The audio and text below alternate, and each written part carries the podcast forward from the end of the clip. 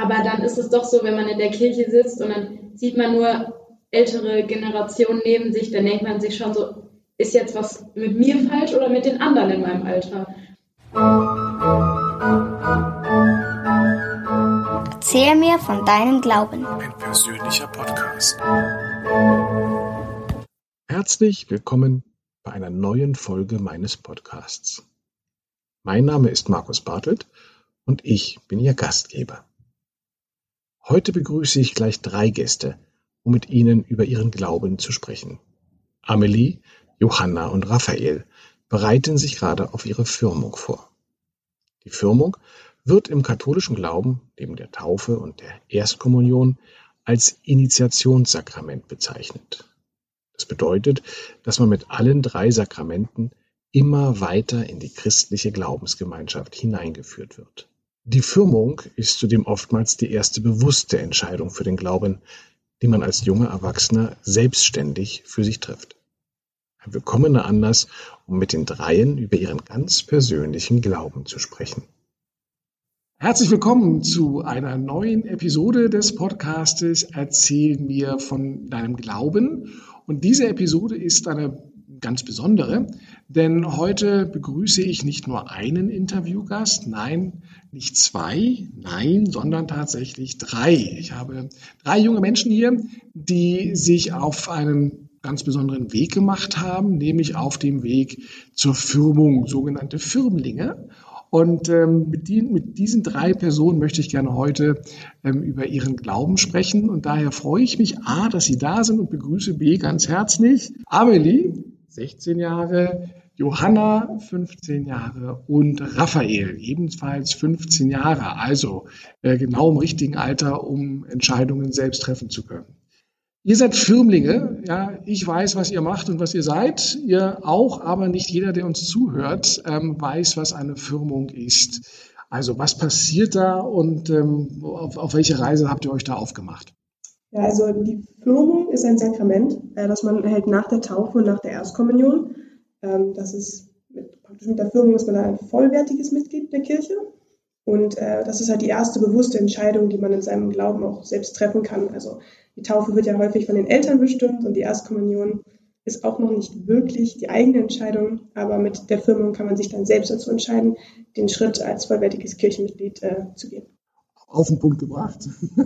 Und ihr drei habt alle drei gesagt, gut, ähm, ich lebe so in meinem Glauben, dass ich gerne gefilmt werden möchte. Wie ihr wisst, dieser Podcast besteht immer aus drei Fragen, die wir dort haben. Und ich möchte mit der ersten Frage beginnen und sie euch dreien stellen. Die erste Frage lautet, wie ist denn der Glaube zu euch gekommen oder wie seid ihr zum Glauben gekommen? Wer möchte anfangen? Ich kann gerne anfangen. Ja, also. Ähm, also mein Vater kommt aus dem Rheinland, aus dem sehr erzkatholischen Rheinland. Also war das irgendwie vorherbestimmt, dass das an mich weitergegeben wurde. Und meine Mama ist äh, evangelisch, hatte aber nie wirklich die Möglichkeit, das so auszuleben. Das heißt, deswegen bin ich dann katholisch geworden. Und bei mir ist es sowohl ein, wie der Glaube zu mir kam, aber wie ich auch zum Glauben kam. Denn mein Vater hat sich vor allem in meiner Kindheit sehr darum gekümmert, dass ich in die Kirche gehe und dass ich das alles kennenlerne. Und äh, ne, als Kind versteht man davon noch nicht ganz so viel. Also habe ich mich in Teilen ab und zu gewehrt. und dann ging das halt auch so in der Jugend so ein bisschen so weiter, bis ich dann wirklich so 13, 14 wurde und mich wirklich dafür interessiert habe. Und dann bin ich mehr oder weniger wieder zum Glauben gekommen, dadurch, dass ich dann ähm, angefangen habe, mich aktiv irgendwie zu engagieren und auch andere äh, Leute in meinem Alter getroffen habe, die auch äh, katholisch waren. Und dann hat sich das wieder so eingependelt bei mir. Okay. Johanna, wie war es bei dir? Bei mir war es so ähnlich. Also ich wurde praktisch auch in den Glauben reingeboren. Wir waren schon, also meine Familie war schon immer sehr katholisch, vor allem auf väterlicher Seite. Und ja, das war eigentlich so selbstverständlich, sage ich mal, dass ich auch relativ früh schon getauft wurde. Und ja, auch die Erstkommunion, das war keine große Sache, sage ich mal. Es war einfach klar, sage ich mal. Und ähm, ich war auch immer zum Beispiel in der RKW, Religiöse Kinderwoche, hier in Heiliggeist. Ja, und es hat mir auch immer schon Spaß gemacht. Also ich war auch immer eigentlich gerne dabei. Und Raphael, wie bist du dazu gekommen? Ich wurde ebenfalls in den Glauben reingeboren. Ähm, ich hatte nicht wirklich einen eigenen Glauben am Anfang, weil als Kind denkt man nicht wirklich drüber nach, macht einfach, was Eltern äh, vormachen. Bin ich auch in die Kirche gegangen. Ich habe allerdings auch beim Evangelium gemacht. Und ja, irgendwann habe ich halt angefangen, mich ein bisschen mehr damit zu beschäftigen. Ich habe ein ziemlich gutes Buch gelesen. Äh, das heißt, Der König, der Weise und der Narr. Es hat wirklich, hat mich wirklich ein bisschen mehr über den Glauben nachdenken lassen. Ich bin nicht so der soziale Mensch, deswegen habe ich dann durch andere zum Glauben äh, gefunden. Und ich bin hier. Amelie, du sagtest, ähm, du hattest so eine kurze Phase schon der, der Rebellion gehabt, ja, wo man sagt, es gibt ja so einen, so einen Übertritt vielleicht oder so einen Übergang von diesem von dieser Kindheitsreligiosität, sage ich mal, wo man so mitläuft, wie ihr es gerade gesagt habt, die Eltern gehen, man geht da mit, Familie ist so eigentlich ganz normal, aber dann kommt auch so der Zeitpunkt, ich sehe es an meiner Tochter vielleicht, wo man mit, mit elf dann auch gar nicht mehr so die Lust hat und wo man sagt, ich möchte aber sonntags lieber ausschlafen, weil die Schule ist anstrengend genug und ähm, da gehen dann die Diskussionen auch schon mal eher los, wo man sich dann so ein bisschen durchsetzen muss. Äh, wie, war das sehr hart bei dir oder? Ja, also es waren dann wirklich die Zeiten, wo ich dann Richtung elf wirklich ging und das war dann immer sonntags dieses, wir gehen in die Kirche und bei mir schon so, ach nein, nee, bitte nicht. Und ich dann schon meine Mutter angequatscht habe und so, haben wir heute nicht noch was anderes vor, damit sie meinen Vater überredet.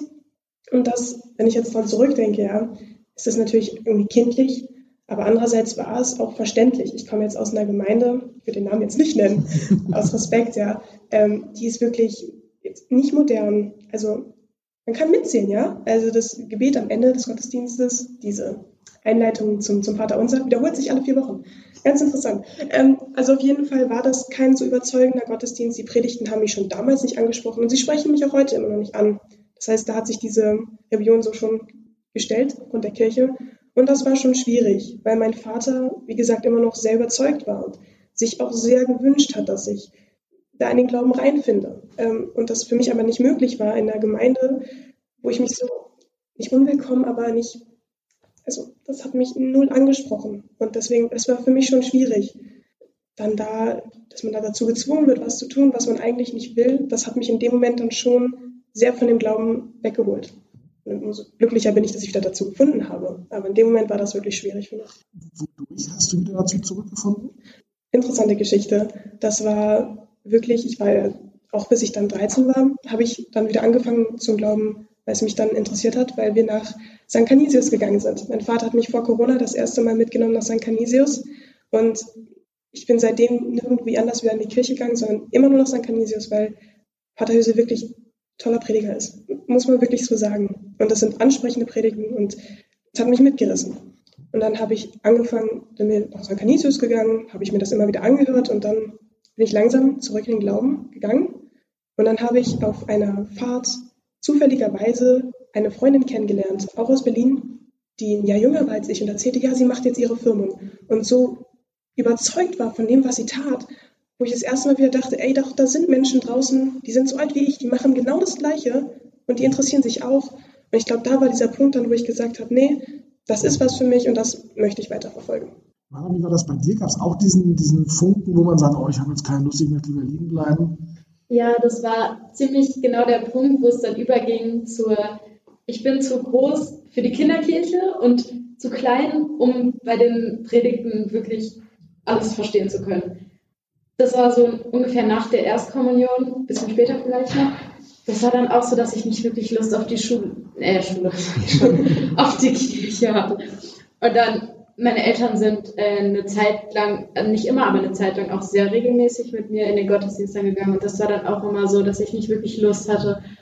Aber das ist dann irgendwie mit der Zeit auch wiedergekommen, als ich dann älter wurde und ähm, auch mehr verstanden habe in den Gottesdiensten. Und so bin ich dann auch wieder mehr in das ganze Thema reingerutscht. Und Raphael, bei dir habe ich rausgehört, dass ähm, das eh eher das Buch war, was dich dann wieder bewegt hat oder so? Mehrere Sachen. Ähm, wir haben auch gerade einen sehr guten Religionslehrer, bei dem haben wir auch so das Interpretieren der Bibel, hatten wir das auch. Das fand ich ganz interessant. Ähm, das hatten wir auch hier in der Firma einmal. Und ja, damit ist, ist ähm, damit ist mir das so klar geworden, dass eben das nicht nur Religion, ist nicht nur Glauben an, also Christentum ist nicht nur Glauben an Gott, sondern auch die ganzen Werte dahinter und das, diese Art zu leben. Das führt mich zur zweiten Frage, möchte ich gleich aufnehmen, denn die zweite Frage lautet ja immer, wie drücke ich meinen Glauben aus oder wie lebe ich meinen Glauben? Und du hast gerade das schöne Wort Werte mit ins Spiel gebracht. Also ähm, Glauben hat ja immer was mit den Werten zu tun. Ähm, wo findest du dich dann in diesem Wertesystem wieder und lebst du diese Werte oder versuchst du sie zu leben oder wie, wie prägen sie dich oder beeinflussen sie dich? Ich versuche sie zu leben. Ich, ich, ich finde oft, ähm, wenn ich über meinen Tag nachdenke, finde ich oft Stellen, wo ich das hätte besser machen können, aber naja, das ist halt, so verbessert man sich als Mensch. Ähm, ich versuche meinen Leuten gegenüber halt mit Sympathie und Nächstenliebe entgegenzutreten und versuchen, äh, mich in sie hineinzuführen. Das ist auch sehr wichtig, ihnen zu vergeben Meistens passiert es sogar, dass ich lange viel schnell vergebe. Ja, ich denke, das ist, mhm. das, dafür steht das Christentum. Humanistisches Weltbild und, und Wertebild, was dort vermittelt wird, ganz klar. Genau. Ja. Johanna, wie sieht das bei dir aus? Wie lebst du deinen Glauben nach außen? Also einerseits ist es halt so, dass ich äh, schon jetzt immer mehr interessiert daran bin, halt immer in die Kirche zu gehen, was, wodurch ich auch so immer wieder zu meinem Glauben zurückfinde, sag ich mal. Also es ist einmal so der Alltag, in dem ich, sage ich mal, meinen Glauben auch in der Hoffnung wiederfinde. Und dann am Ende der Woche, am Sonntag, wenn ich dann in die Kirche gehe, dann ist es wieder so, der Tank wird wieder aufgeladen, so, sozusagen. Und ähm, das hat sich jetzt bei mir auch noch mal verstärkt. Ich habe jetzt im neuen Jahr wieder angefangen, ein Tagebuch zu schreiben. Und ähm, immer aufzuschreiben, wofür ich dankbar bin. Und dadurch ist es auch so, dass ich im Alltag mehr so an diese Hoffnung denke und auch dafür, wofür ich halt dankbar bin. Und das so drücke ich, sage ich mal, auch aus, wie ich äh, meinen Glauben lebe, sozusagen. Ähm, ja, ich finde es total interessant, was ihr gerade gesagt habt. Also für deinen Punkt mit dem, mit dem Verzeihen und dem Vergeben und auch das, was du meintest, dass du denkst, dass am Sonntag die Energie vielleicht wieder aufgefüllt wird. Sehe ich ganz ähnlich. Also für mich liegt es daran, dass ich ja auf eine evangelische Schule gehe und wirklich fast immer die einzige Katholikin war. Und ähm, ja, das fanden die immer alle sehr lustig. Ja. Es war immer ein kleiner Spaß. Und ich dann immer als irgendwie die Erzkatholikin galt. Und, ne? und irgendwann hat man sich dann die Rolle eingefunden und hat dann so, ja, ist okay, so bin ich dann halt. Und dann äh, war mir das irgendwie auch sehr wichtig, das zu zeigen. Also, so, das weiß ich nicht. Also, wie ihr das seht, aber für mich ist vor allem diese Gemeinschaft so unglaublich wichtig. Also, wie du gesagt hast, wenn ich sonntags in die Kirche ging. Also ich hatte letztens einen Moment, da war es einem Sonntag wirklich, es war kein schöner Tag für mich. Und ich war schon auf dem Weg in die Kirche und mein Vater so, ist das jetzt der richtige Moment, in die Kirche zu gehen? Ich meinte aus voller Überzeugung, ja, ich möchte jetzt genau in die Kirche, weil ich das Gefühl habe, wenn ich in der Gemeinde bin, kann man mit allen zusammen irgendwie gleichzeitig Leid teilen, aber auch Hoffnung und Freude.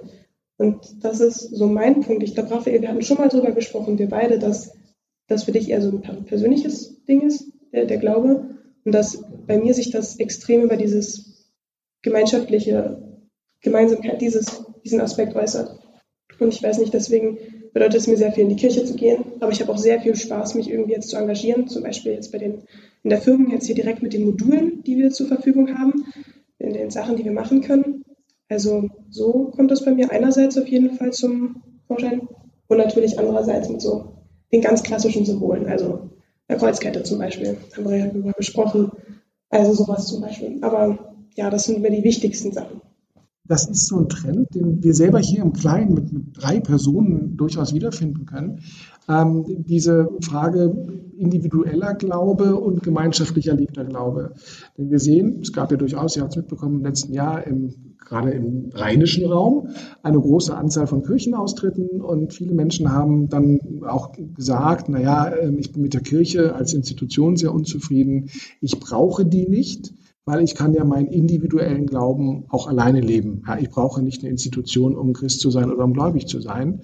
Und ähm, das wären so, beiden, so, so die beiden Punkte. Also Raphael, dich würde ich jetzt eher einschätzen zu sagen, ich habe meinen individuellen Glauben und kann den leben und ähm, mache das mit mir aus. Und auf der anderen Seite Amelie und zwischendrin genau wie die Sitzordnung ist, Johanna, ja, die sagt, ja, ich reflektiere das für mich in meinem Tagebuch.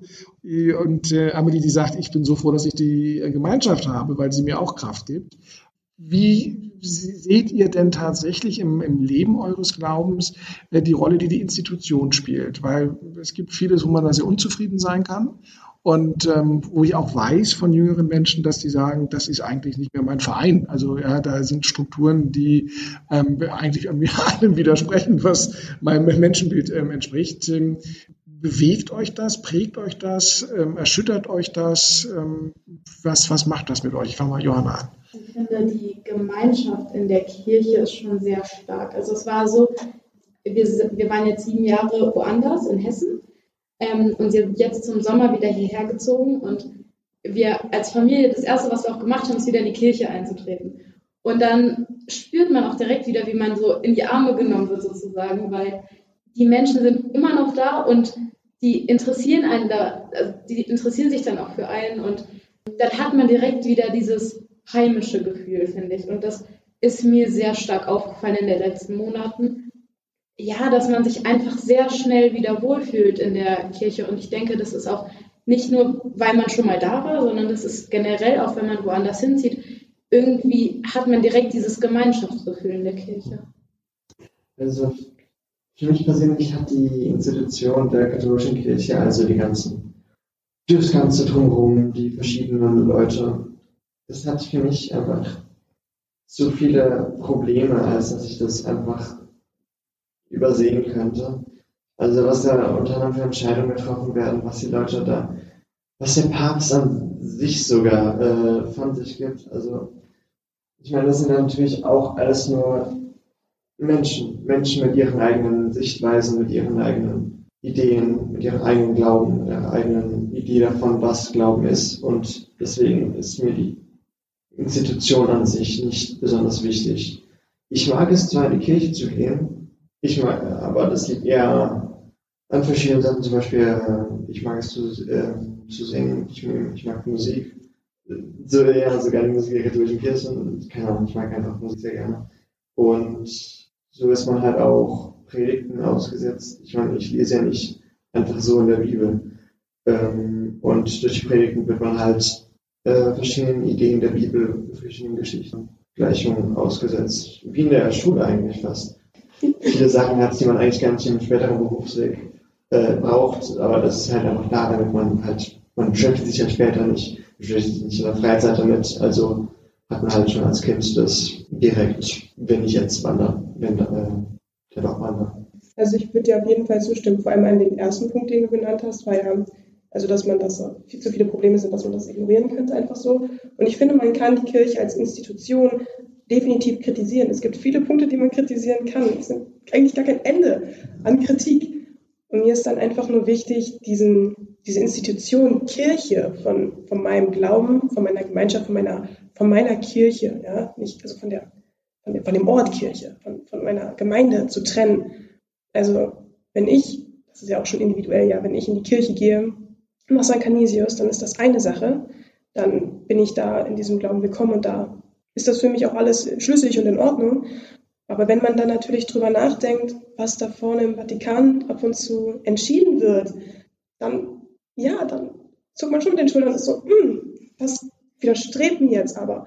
Und mir ist es wichtig, das voneinander zu trennen, dass jetzt nicht jede Gemeinde hier in Deutschland hundertprozentig mit dem Vatikan und allem, was dort entschieden wird, übereinstimmt.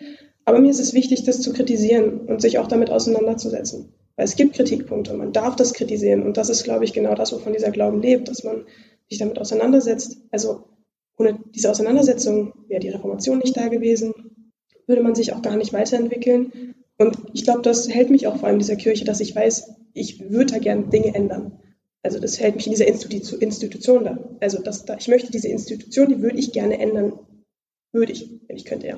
Und deswegen bin ich, bleibe ich gerne da. Aber das trenne ich sehr strikt von dem, ich gehe sonntags in meine Gemeinde. Das sind für mich zwei ganz unterschiedliche Welten irgendwie. Wäre das denn so ein Ziel, so ein Wunsch von euch zu sagen, also wir möchten die Institution verändern? ähm, also, weiß nicht, welches, wie das genau hieß, aber es gab ja jetzt diese, diese Überlegung, Wissen, wissen den, Sie das den, den synodalen Weg. Den synodalen Weg, ja. Also es gab ja diese Überlegung, ob man da einiges ändern möchte. Und ich hätte dem persönlich extrem zugestimmt. Ich wäre da total offen für gewesen. Also natürlich, ich glaube, für alle von uns wäre es im Moment komisch gewesen, jetzt eine Pfarrerin vor uns stehen zu haben in der katholischen Kirche. Wären wir bestimmt erstmal alle perplex. Aber ich, also ich, ich kenne auch evangelische Pfarrerinnen, aber wenn ich plötzlich nicht mehr Pater Höseler sehen würde, wäre ich wirklich so, huch, wer bist denn du? ähm, aber ich würde es sehr also ich würde es sehr begrüßen, ehrlich gesagt, was da eigentlich geplant wurde. Und das wäre schon ein Wunsch, dass man jetzt in der Zeit, in der ich jetzt auf dieser Erde lebe, vielleicht noch irgendwie, dass man da noch was erreichen kann, sich irgendwie einsetzen kann. Ich weiß nicht, wie seht ihr das? Also, ich finde das auch allerdings, ich weiß nicht, wie ich schon gesagt habe, bin ich schon, bin ich kein so sozialer Mensch, deswegen bewerbe ich mich auch nicht so ähm, gerne für das Amt zum Beispiel des Klassensprechers, obwohl ich sogar schon äh, darum gebeten wurde. Ich bin relativ gut im Diskutieren. deswegen, ich weiß nicht, das ist, mich für das zu engagieren bedeutet halt so an die Leute zu kommen, an die Massen mit Menschen zu kommunizieren, was jetzt auch nicht so eine meiner Stärken ist. Deswegen, ja. Aber würdest du es dir wünschen, dass sich was ändert an sich? Das schon. Okay, ja, cool. Das ist ja schon mal ein Ansatz, oder nicht? Ja, bei mir ist es eigentlich relativ ähnlich. Also beziehungsweise eben nicht eh. Also es ist eher so, dass ich mich nicht so sehr mit diesen Kritikpunkten an der Kirche auseinandersetze, weil für mich ist Kirche ein hoffnungsvoller, schöner Ort und also ich weiß nicht, ob das jetzt so sinnvoll ist, sage ich mal, aber ich blende das immer so ein bisschen bei mir selbst aus. Also es ist nicht so, dass ich in die Kirche gehe und sage, ich gehe hier hin und möchte was ändern, sondern ich gehe hier hin und möchte für mich selber, sage ich mal, was ändern und positiver danach sein. Und ähm, deswegen bin ich auch nicht so ganz in diesem ganzen Thema drin und setze mich damit nicht so sehr auseinander.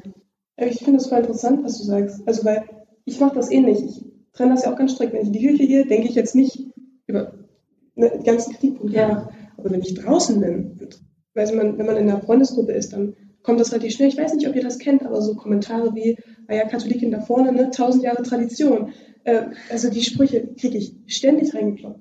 Von allen möglichen Menschen. Ja, vor allem an der evangelischen äh, Vor allem an der evangelischen Schule, Schule wo ich mir dann denke, wo, also wo letztens jemand zu mir gesagt hat, ja, da war ich schon ein bisschen schockiert, wo jemand meinte, ah ja, du gehörst auch zu den Vergewaltigern. Und ich so, okay, okay. hands down. Soll ich jetzt auch sagen, du gehörst zu den Antisemiten, weil Luther Antisemit war? Es ist doch also, wissen, und da ist dann mein Punkt vorbei. Und da setze ich mich dann mit der Kritik auseinander. Aber habt ihr das in eurem Umfeld gar nicht? Bei mir ist es eigentlich so, dass ich mit meinen Freunden gar nicht so sehr über meinen Glauben oder deren Glauben spreche. Also, ich weiß nicht, warum das nicht so ein Gesprächsthema ist, aber irgendwie, wir sind zwar auf einer katholischen Schule und wir reden, keine Ahnung, im Religionsunterricht darüber, aber so ein Thema in der Freizeit ist es eigentlich nicht wirklich. Es ist eher so ein also da wiederum ist es dann eher so ein Thema für mich selbst, wie ich daran denke. Ich finde es aber trotzdem interessant, dass ihr ähm, mit solchen Sprüchen durchaus konfrontiert werdet. Ja, ja also ich kenne die natürlich auch. Wenn man sagt, dass man katholisch ist, dann kriegt man sofort ähm, verbal eins, eins links und rechts um die Ohren geballert. Gibt ja auch genug Ansatzpunkte, kann ich auch verstehen. Aber ähm, man ist in der, in der Defensivposition oftmals, ja, und äh, muss dann dafür einstehen und das verteidigen oder eben auch erklären, dass da Unterschiede sind, dass also vielleicht Institution Kirche nicht das gleiche ist wie Gemeindeleben. Ja, das ist etwas, was ähm, manchmal sehr, sehr anstrengend ist, ähm, aber ich glaube, da kommen wir tatsächlich auch in der nächsten Zeit nicht unbedingt raus. Wie sieht das denn aus, ähm, um langsam zu unserer dritten Frage überzugehen? Zum, zum Glauben gehört ja immer auch Zweifel dazu und ähm, dass man sagt, ja, ist denn alles so, wie ich es mir wünsche? Ist, ähm, äh, stimmt das denn alles so, woran ich glaube? Kein Glaube ist unerschütterlich. Seid ihr solchen Situationen in eurer Selbstreflexion auch schon begegnet? Und wenn ja, wie geht ihr damit um, mit dem Zweifel? Ich, wenn wir glauben, äh, wenn wir Zweifel an meinem Glauben oder insgesamt, wenn mir Zweifel an mir selbst, wenn mir Zweifel an alle möglichen äh, auffallen, dann äh, versuche ich über sie nachzudenken, versuche irgendwie zu ergründen, woher kommt denn dieser äh, Zweifel. Zweifel kommt ja aus, meistens entweder aus irgendeiner falschen Überzeugung, aus irgendeinem Fehler, will ich schon fast sagen. Was ist denn dieser Fehler? Wieso ist denn der passiert? Wie kann ich ihn vermeiden? Warum, warum ist das so? ich versuche über diesen Zweifel nachzudenken, zu ergründen, woher er kommt und dann eben das zu verändern, was ich denke, das veränderungswürdig ist. Wenn es Sinn macht, also halt das zu verändern, wo ich glaube, dass Veränderung wichtig ist. Also Zweifel als Ansatz, also als Motivation und Ansatz Ja. zur Veränderung. Genau. Ja. Finde ich sehr stark, was du gesagt hast. Also, dass man erstmal sagt, sich damit ausein- wirklich auseinandersetzt. Also, wie ich mich kenne, wenn ich Zweifel habe, probiere ich das irgendwie zu überspielen. Irgendwo wird es in den Keller geworfen und dann abgeschlossen und dann probiere ich nicht mehr dran zu denken. Deswegen finde ich, finde ich es stark, dass du so reflektiert daran gehst und sagst, ey, ich, ich denke erstmal drüber nach, wo kommt das her? Aus welcher Falschinformation vielleicht kommt das auch? Aus welcher Überlegung kommt das? Hm. Finde ich, finde ich stark. Würde ich mir ein Beispiel annehmen. Finde ich richtig. Weiß nicht, was bei mir ist mit Zweifeln, ist immer so, wenn mir so ein Zweifel überkommt, dann probiere ich wirklich äh, nicht das zu übergehen, aber mich vom Gegenteil zu überzeugen und irgendwie Gegenargumente zu finden. Ich weiß, dass mein Zweifel jetzt gerade, aber siehst doch mal von der anderen Seite. Und das ist so mein, mein Gedankengang, ist zu probieren, auch durch Taten von anderen, mich selbst davon zu überzeugen. Also wie ich ja erzählt hatte, ich habe lange, lange, lange, lange mit mir selbst gerungen und gedacht, möchte ich jetzt zur Firmung? Möchte ich mich firmen lassen? Stehe ich hinter dieser Kirche? Das war ganz lange mein Zweifel. Und dann habe ich, wie gesagt, diese eine Freundin kennengelernt, weil mein anderer Zweifel war auch, gibt es überhaupt noch genug junge Menschen in dieser Kirche? Oder sitze ich da wirklich alleine zwischen 80-Jährigen Hm. und probiere einen Glauben zu leben, der von der von Generation vor mir gelebt wird, den ich so gar nicht mehr kenne. Ja. Und dann habe ich, wie gesagt, diese Freundin kennengelernt, die mit frischen 15 da reingegangen ist. Ja, ich bin katholisch, ja, ich mache gerade meine Firmung, ich bin davon total überzeugt. Ach, übrigens, du bist auch katholisch, willst du meine Firmenpatin werden? So war dieser Gedankengang. Ich war so, es hat mir Mut, gegeben, Mut gemacht. Weil ich war, okay, da ist wirklich, da ist eine junge Generation, die noch für diese Kirche einsteht. Und also wenn, es, wenn ich mit Zweifeln umgehe, dann probiere ich mich wirklich auf solche Momente zu besinnen und daran zu denken, es geht auch anders und die Gegenargumente so zu finden gegen meinen Zweifel. Ich habe so eine kleine Diskussion im Kopf, äh, was denn nun die, äh, richtige Seite ist. Das ist so ein bisschen pro kontra. Ja. Das, was du gesagt hast mit den zwischen den 80-Jährigen sitzen, das teile ich sehr. Also es ist bei mir auch so, eigentlich habe ich gar keine richtigen Zweifel am Glauben. Also es ist für mich mehr so selbstverständlich und ich habe eher Zweifel daran, dass ich meinen Glauben nicht genug auslebe, sage ich mal. Aber dann ist es doch so, wenn man in der Kirche sitzt und dann sieht man nur ältere Generationen neben sich, dann denkt man sich schon so, ist jetzt was mit mir falsch oder mit den anderen in meinem Alter? Und das ist dann das, was mir was in mir Zweifel auslösen würde, weil ich meine, wir sind jetzt 50 Firmlinge aus drei Gemeinden, was halt eigentlich schon sehr wenig ist. Für Berlin ist es sehr viel. Aber ich meine, wenn man sich überlegt, wie viele Leute sagen, sie sind katholisch und wie viele dann im Endeffekt ähm, in der Kirche sitzen und oder Firmung machen. Ich meine, das ist für, für jeden auch sein Ding, wie er seinen Glauben auslebt. Aber es ist dann schon irgendwie, dass ich mir denke, bin ich jetzt irgendwie komisch oder also warum bin ich jetzt hier und niemand anders? Ja, Also das was Kulturchristentum, was du, was du gerade angesprochen hast, das Kulturchristentum, das finde ich ganz interessant. Also ich kenne ganz viele, die alle evangelisch sind und dann vor mir sitzen, nö, ich glaube nicht an Gott. Nee, ich verstehe auch gar nicht. Ja, ich trete mal aus der Kirche aus. Dieses Kulturchristentum. Oder Ja. die, die in die Kirche gehen, Anführungszeichen, und einmal im Jahr da sind und dann An mich immer, ja, an Weihnachten mich dann immer angucken, ey, Amelie, was muss ich machen? Ich aufstehen? ja, du musst aufstehen. Das das Kulturchristentum, finde ich voll interessant, dass du ansprichst. Finde ist nochmal ein eigenes Thema für sich. Ja, ich überrumpel euch jetzt mal, ähm, weil wir diese Frage jetzt nicht abgesprochen hatten, aber ich finde das Gespräch so schön interessant mit euch, deswegen ähm, dehne ich das jetzt mal über Gebühr aus. Aber ähm, die Frage, die mich natürlich interessiert, auch wenn ich noch weit davon entfernt bin, 80 zu sein, ähm, aber wie muss denn für euch oder was würdet ihr, würdet ihr euch wünschen, wie eine junge moderne katholische Kirche aussehen sollte, im, jetzt auch schon ruhig alltäglich in der Gemeinde. Also was kann modernisiert werden? Die Frage ist ja immer, wie der Spagat zwischen Tradition und Moderne ein Stück weit. Aber was wäre dann für euch nötig, damit es noch attraktiver wird? Vielleicht gar nicht nur unbedingt für euch, aber eben auch für andere Menschen in eurem Alter. Habt ihr Ideen oder Wünsche? Ähm, ich bin da mehr so der, dem etwas ausgefallen wird in den Geschmäckern. Ich meine, sowas, äh, sowas komplett generisches wie Gleichberechtigung oder ja, sowas in der Art. Ähm, sonst gefällt mir eigentlich der, ähm, die, die Messe an sich schon genug. Ich meine, ich bin auch schon gewohnt daran. Ich, äh, ich war so oft als Kind äh, hier in der Messe, da irgendwann gewöhnt man sich halt daran, deswegen mache ich das auch. Ähm, und ich bin auch eher ein Gewohnheitsmensch, deswegen danke Ja, so weiter. Gewohnheitstier. Ja, Also, tut mir leid. nein, alles gut. Das ist ja auch eine Sache. Also, wenn wir mal alle von Modernisierung sprechen, denkt man, glaube ich, immer zuerst, dass wir anfangen, jetzt mit iPads irgendwas zu machen. Ja, immer Das, in, das Digitale, in meiner Schule ist das ja genau das Gleiche. Ähm, plötzlich sollen alle auf iPads schreiben. Ja. Naja.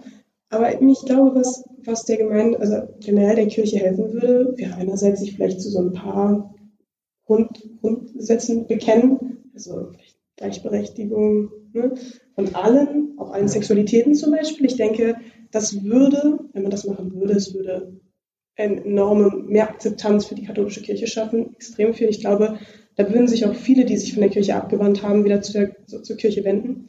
Aber ich glaube, eine mo- moderne Kirche kann ich mir schon vorstellen, dass man noch ein bisschen mehr auf Jugendliche eingeht und probiert, sie irgendwie anzusprechen. Aber wie ist jetzt genau Ja, das Das ist ja das, was ich von euch wissen möchte. Ja, die Frage ist, ich meine, können, Wollen ihr wir jetzt den, den Rap-Gottesdienst Oh haben? Gott, nein. Aber könnt ihr euch erinnern an den Kindergottesdienst? Ja. Ja. Können wir nicht einen Jugendgottesdienst einführen? Ja, war, früher gab es immer so diese vielen Projekte für Kinder und dann hat man sich auch gefragt, mit seinen Freunden da was zu machen und so. Genau. Und dann hat es irgendwann, als man so zehn war oder so, Dann oder- dann hat es einfach aufgehört. Und es ist nicht so Schritt für Schritt runtergegangen, dass man sich so Schritt für Schritt dran gewöhnt, auch von alleine in die Messe zu gehen oder so, sondern es hat einfach so einfach aufgehört. Und ich glaube, das ist so ein bisschen das Problem. Du bist daran gewöhnt und dann hört es auf und dann weißt du aber nicht, was du jetzt machen sollst, weil du weißt auch gar nicht, wie man normal in Gottesdienst geht. Und ich glaube, es ist auch einfach ein bisschen zu früh in dem Alter, das abzuschalten, weil ich meine, ich habe eine Schwester, die ist zwölf und für sie gibt es auch keine Angebote mehr, sage ich mal. Und sie ist aber auch nicht davon überzeugt, jetzt alleine in den Gottesdienst zu gehen, weil sie auch die Gottesdienste noch nicht so versteht. Das geht mir teilweise auch so. Und einfach diese Lücke dazwischen, die müsste man meiner Meinung nach füllen mit Ja. allen möglichen Projekten, so wie früher, sage Ja, ich ich, mal. kann, ich kann mir vorstellen, wie so ein Jugendgottesdienst. Ja, genau. Also, dass man eine Predigt jetzt nicht auf, ich will nicht sagen, auf Niveau drunter macht, aber vielleicht vom theologischen Anspruch einen Ticken runterschaut. Vielleicht zum Beispiel, dass man ähm, das ein bisschen einfacher erklärt und die Kinder auch mehr mitnimmt, dass man zum Beispiel vielleicht auch eine Jugendgruppe wieder einführt. Also mein Vater war Ewigkeiten in der katholischen Jugend in seinem Dorf. Ja? Ist sowas noch gar nicht über den Weg Die gelaufen. gibt es in St. Canidas auch. Gibt es aber eine? Die sind aber alle über 20. Ja. Katholische Jugend. Das können wir bitte in Anführungszeichen setzen danach. Ja. Ähm, ja, aber weißt, das wäre doch, das wäre doch ein Plan. Jugendgruppen einführen, wieder irgendwas organisieren. Da muss man sich selbst natürlich für einsetzen, aber sowas wie ein Jugendgottesdienst fände ich voll den guten Plan. ja. Übrigens, äh, die Idee, mir da zu welche gekommen ist, ähm, ich finde es äh, persönlich voll interessant, die Ansichten anderer Leute, anderer ja, Religion führt das ein bisschen sehr weit, aber halt die Ideen von anderen zu erfahren, zu mal darüber nachzudenken, vielleicht kann ich mal was an meinem eigenen Glauben so verändern. Ähm, und ich finde es auch so eine interessante Idee, wenn man so die Predigt des Gottesdienstes ähm, nehmen würde und alle so in einer Runde sitzen würde und dann sagen würde, was halten ihr jetzt eigentlich davon? Ja, Von, von, der, von der Idee, was, was sind eure Eindrücke davon? Was, könnt ihr was mitnehmen? Also meinst du nicht dieses Busfahrerprinzip, wie es ja jetzt eher ist, alle sitzen, einer redet, also wie es auch in der Schule häufig ist, ne? Oder ihr, sondern dass man sich zusammen darüber also, also austauscht. Das finde ich voll den Plan. ja, das, das finde ich wirklich eine, eine ziemlich interessante Idee. Also dieses, was sind deine Gedanken zu diesem, zu diesem Evangelium jetzt? Was sind, was sind deine Ideen?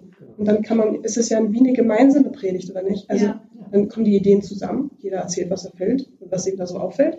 Und dann bildet man was Neues. Ich finde das glaube, gute ist, ja, ich glaube, es Ich ist glaube, auch das wäre umsetzbar. ich glaube, es, Punkt ist auch- es oft schwer, die Gedanken vom Pfarrer oder so zu teilen, weil der hat ganz andere Ansichten, ganz andere Sachen, über die er nachdenkt. Und ich glaube, wenn man dann einfach nach der Kirche alle Jugendlichen zusammentrommelt, sag ich mal, und kurz einfach untereinander darüber redet, dann würde das schon viel verändern, weil dann geht man nicht in den Gottesdienst und geht wieder raus und denkt sich so, naja, ich habe es zwar verstanden, aber ist es jetzt wirklich das, worüber ich nachdenke? Und habe ich es jetzt, also irgendwie habe ich mir jetzt wirklich eine eigene Meinung auch dazu gebildet Ja, sonst hat man nicht mehr nur die Meinung des, des, auch. Man Ja, sagt, genau. ah ja, das hat er so gesehen. Meinetwegen sagt man, das sehe ich ähnlich. Aber das, so würde man doch auch Gemeinsamkeiten zwischen den Jugendlichen schaffen. Ja, Wie fandest du die Predigt? Ja, ich fand den und den Punkt interessant. Ach echt, du, da stimme ich voll zu. ja. Also ich glaube, so eine Art Jugendgottesdienst. Oder Ja. das, das könnte man doch einfach, es wäre doch möglich. Oder? Oder einfach so ein Jugendtreffen nach dem Gottesdienst. ja, oder so. oder was, wo, oder wo man die Jugendlichen sogar mitgestalten lässt. Also Ja. eine Predigt von den drei da vorne, die haben sich zusammengetan, sich was überlegt. Ja, Ich, das- ich glaube, es wäre eine Idee wert. Ja, wäre glaub auch die, äh, die Gemeinschaft der Gemeinde auch deutlich äh, fester. Absolut. Besser. Wenn dann auch jemand regelmäßiger kommen würde. Oder vor allem, das spricht sich ja auch rum. Also wenn wir vor allem, wir halt auf der katholischen Schule, wenn wir dann da ein bisschen Werbung, sage ich mal, für machen würden, dann wären bestimmt viel mehr Leute direkt dabei, als wenn man jetzt wieder in einem Gottesdienst äh, sagt, ja, jetzt kommen wieder die Neuigkeiten, Jugendgottesdienst. Ich meine, es erreicht dann drei Leute und wenn wir es halt in der Schule machen, erreicht es vielleicht zehn oder 20 vielleicht sogar. Ja, ich finde das, ich find das voll den guten Plan. Ja. Ich sage ja, man soll immer die Betroffenen selbst fragen. Ja, die haben die besten Ideen und das muss dann einfach nur umgesetzt werden, die, die, die, die Betroffenen, die jung sind. Ähm, super. Äh, Ich könnte euch noch stundenlang weiter zuhören. Ihr merkt auch, ich muss nur ab und zu mal einen Satz reinstreuen, dann geht das hier bei euch schon automatisch weiter. Dennoch muss ich ein bisschen auf die ähm, Zeit achten und würde deswegen um schweren Herzens äh, dann doch zum Ende kommen. Ähm, und ihr wisst, auch da gibt es ähm, zwei Sätze, die ich anreiße und wo ich euch einfach bitten würde, sie kurz und knapp und vielleicht auch gerade ohne große Erklärungen zu beenden. Ja, und sie damit vielleicht als Statement auch stehen zu lassen. Wenn ihr sie natürlich erklären wollt, könnt ihr auch das gerne tun. Ihr seid hier auf gar keinen Fall eingeschränkt. Aber den ersten Satz, bei dem ich um Beendigung äh, bitten möchte, lautet, mein Glaube macht mich. Mein Glaube macht mich reicher. Mein Glaube macht mich hoffnungsvoll. Raphael, unser Denker. Mein Glaube macht mich glücklicher, weil ich sicherer bin, dass ich das Richtige mache. Sehr schön. Und der, der zweite Halbsatz ist, ohne meinen Glauben wäre ich. Ohne meinen Glauben wäre ich einsamer, weil mir der äh, Erhalt einer Gemeinde fehlen würde. Ohne mein Glauben würde ich mich allein fühlen. Ohne meinen Glauben wäre ich nicht dieselbe Person. Ich wäre wahrscheinlich nicht so nett, nicht so einfühlsam. Ich wäre, ich weiß nicht, ob ich eine gute Person wäre. Ich möchte mich wirklich ganz, ganz herzlich bei euch bedanken, dass ihr euch die Zeit genommen habt und dass ihr äh, diesen Podcast so reich gemacht habt, wie er jetzt geworden ist. Da stecken so viele gute Gedanken und Ideen drin und ich hoffe, dass er ganz viel Gehör finden wird, zumindest auch bei den vielen Älteren, die sich Gedanken darüber machen, wie sie Kirche attraktiv machen können für junge Menschen. Wie gesagt, mein Tipp, fragt einfach mal die jüngeren Menschen. Die sagen euch ganz schnell und auf den Punkt, was man machen müsste, damit ihnen auch die Gottesdienste wieder mehr Spaß machen. Ähm, ich wünsche euch weiterhin viel Erfolg auf eurem Weg zur Firmung hin, ähm, jetzt in den nächsten Wochen und Monaten. Ihr habt noch ein bisschen was vor euch an spannenden Erlebnissen hoffentlich. Äh, freue mich, dass ihr da wart und wünsche euch weiterhin jetzt erst einmal einen schönen Abend noch. Das war es für diese Folge. Fragen, Anregungen, Vorschläge und Wünsche können wie immer an von deinem Glauben at googlemail.com gesendet werden. Ich hoffe, wir hören uns auch beim nächsten Mal, wenn es wieder heißt. Erzähl mir von deinem Glauben. Ein persönlicher Podcast.